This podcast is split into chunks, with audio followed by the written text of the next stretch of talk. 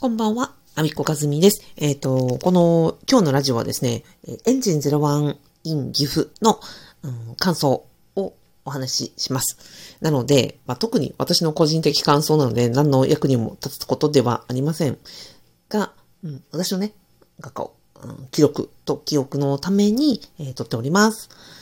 まあ、よろしければお付き合いください。はい。えっ、ー、と、今日は2022年10月28日、エンジン01 in 岐阜の開幕でした。えっ、ー、と、まずは、うん、そうだな。無事にね、朝、うんと、元気で出かけることができて、飛行機が無事に飛んで、まあ、岐阜に着けたというだけで私にとってはなんかもう偉業達成できたというような気持ちでした。だから、うん、自分が体調を崩さず、まあ、家族も元気で、えー、家を留守にできることが、まあ、どれだけ、うん、希少なことかっていうことですね。そして、まあ、エンジン01 in 岐阜で今日1日目お会いできたのは30人ぐらいの方とお会いすることができました。ね、これもう本当に奇跡的だなと思って、今日、あの、会えた皆さん本当にどうもありがとうございました。なんか、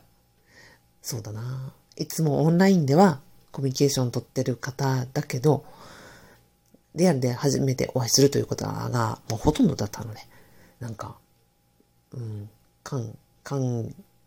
感無量だ。感無量でしたね。うん。で、エンジン01岐阜なんですけどね。まあ、うん、何なんだというところは、まあ、さらっとご説明しますと、えっ、ー、と、日本の文化人、著名人、えー、芸能人などがボランティア団体を組んでいるのがエンジン01ですと。で、うんと、理事長かな？理事長、えー、林真理子さん、まあ、今日の、あの、ご出演されたメンバーで言うと、えー、と、なんだっけ、東京芸大の学長でいらっしゃる日々野勝彦さんが大会実行委員長で、えっ、ー、と、林真理子さんが、うんと、エンジン01の理事長会、になられ、あとはオープニングシンポジウムでは、そのお二人のほか、秋元康さん、それから落合陽一さん、えー、精神科医の和田秀樹さんの、という5人が、えっ、ー、と、トークセッションを行われたと。それを私は、うんと、最前列から2列目で聞くことができるという、非常に、あの、なんですかね、レアな、うん、場です。しかもそれのチケットがワンコインっていうね。だから、その講師陣は、皆さんボランティアで、えー、されていて、で、その地方都市、まあ、岐阜とか前回釧路だったんですけど、過去には大分とか、えー、高知とか、日本のその地方都市で、にその文化人、著名人の方がたくさん集われて、ワンコイン500円という格安のチケットで、その最新の、日本の最新の知恵、うん最新の知恵、知識、そして最前線にいらっしゃるプロフェッショナルが、えっ、ー、と、いろんなことを教えてくださる、語ってくださるという学びの場なんですね。で、えっ、ー、と、これを、まあ私は今日聞いてきましたと。ねえ、うん、そうだな。だでそのメイン、オープニングシンポジウムは先ほどね、え、日々野勝彦学長、秋元康さん、落合陽一さん、林真理子さん、え、和田秀樹さんという5人でした。で、その後、えっと、オープニングコンサートというのがありまして、同じくエンジン01のメンバーでいらっしゃる、えっと、あ、白井隆子さん、うん、じ、あの、新野美香さん、うん、えー、テノール歌手のジョン・ケン・ヌツオさん、あとは倍賞千恵子さん、えー、コロック・レイジローさんが、あとは、えーと、ゲストのね、えっ、ー、と、クレイ林弥生さんのピアノ、えー、本田清美さんのギター、ゴスフェイス岐阜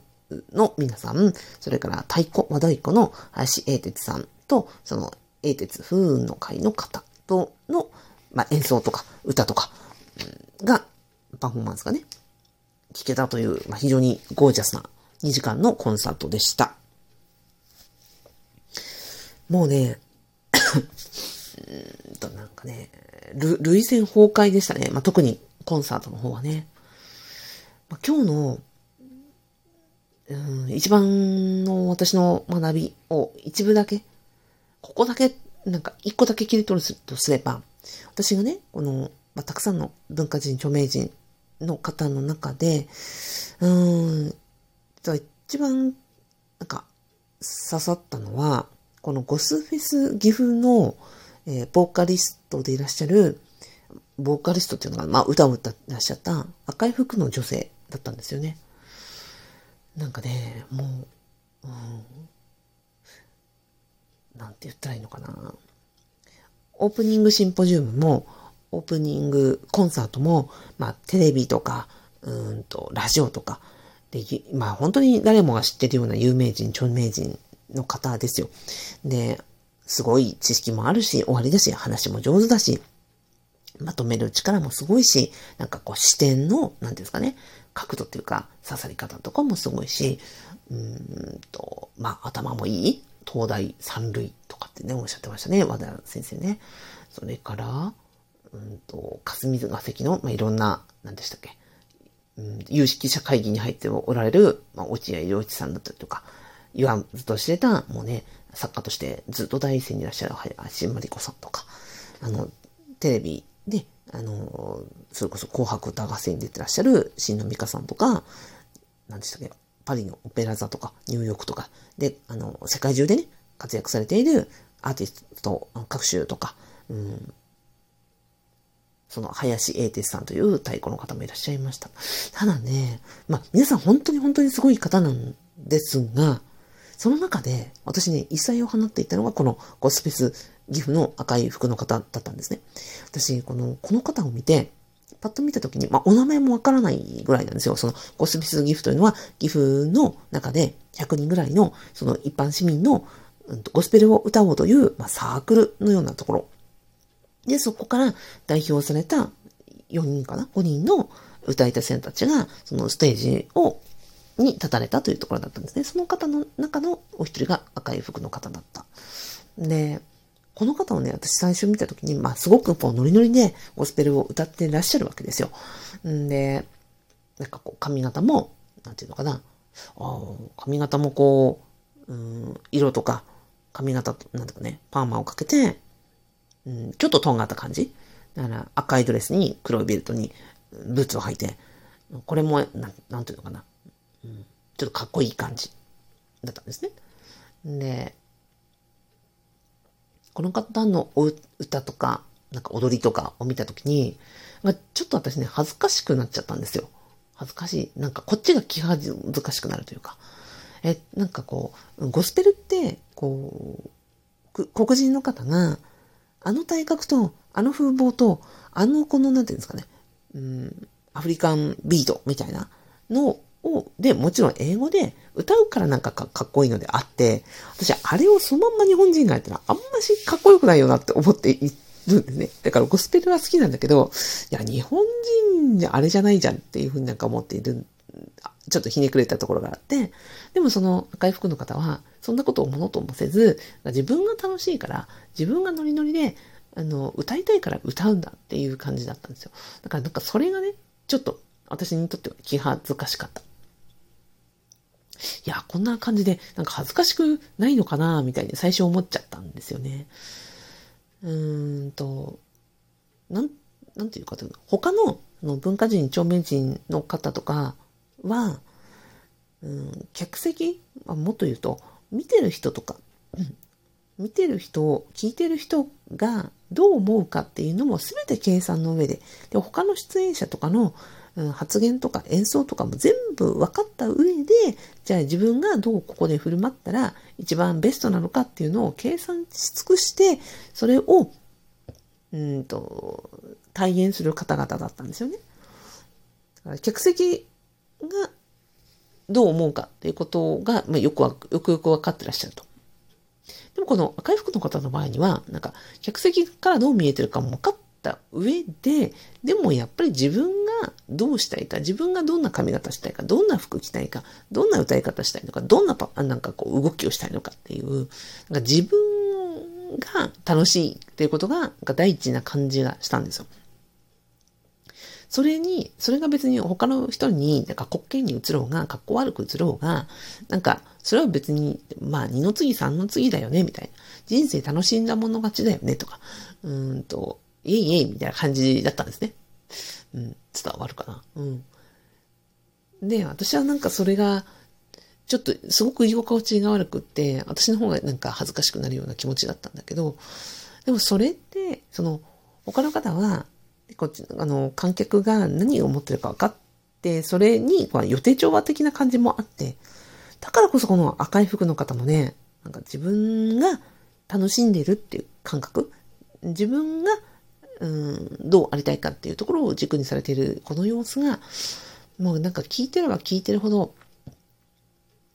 ああ、私に足りないものってこっちなのかもなって、って思って、なんか刺さったんですね。うん。なんかこう、起業して、うん、ビジネスとかやっていくと、やっぱりお客様どう考えるか、お客様の問題解決である、やっぱりお客様ファーストっていうところを、うん、まあだから徹底的に徹底的に、まあこう訓練をしているところなわけですが、そうなってくると、あれ、自分って本当は何、何やりたいんだっけとか、自分が、うんと、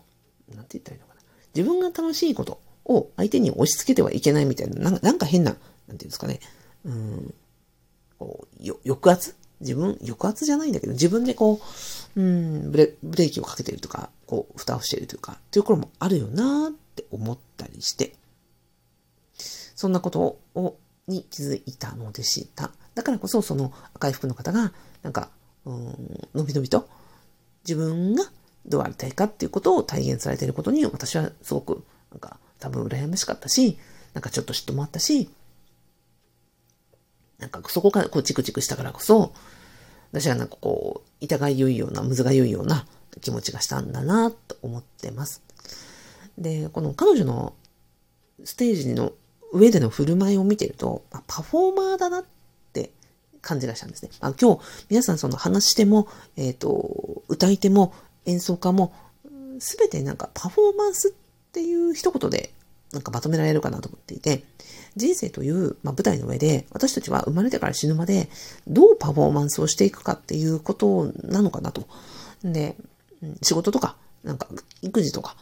そういうのも全部ひっくるめて、全部パフォーマンスだよねって思ったんですね。うん、例えば私が、うん、今仕事でやってることって、例えば相談業をするとか、教えるコーチングを教えるとか、あとは不動産の、うん、スクール、コミュニティ運営とか、動画教材を作るとか、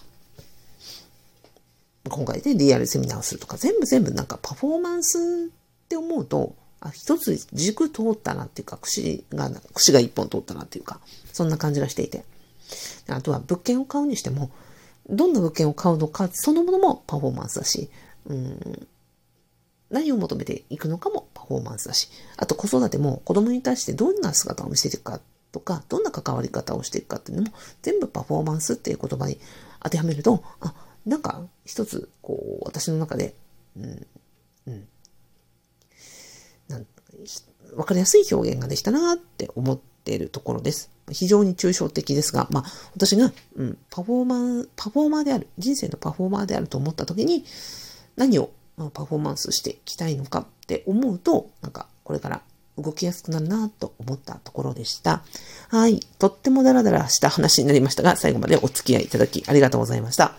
うん。まあ、まとめて言うと、エンジン01に来れてよかったし、えっ、ー、と、みんなと会えてよかったし、そして、えっ、ー、と、この舞台上で皆さんのお話や、うん、演奏を聞いて、まあ、非常に心が動かされたと。え、ただそれだけのことでございました。はい、最後までお聞きいただきありがとうございました。エンジン01のご一緒できる皆さん、明日も楽しみましょうね。はい。ではでは、アピコカズミでした。おやすみなさい。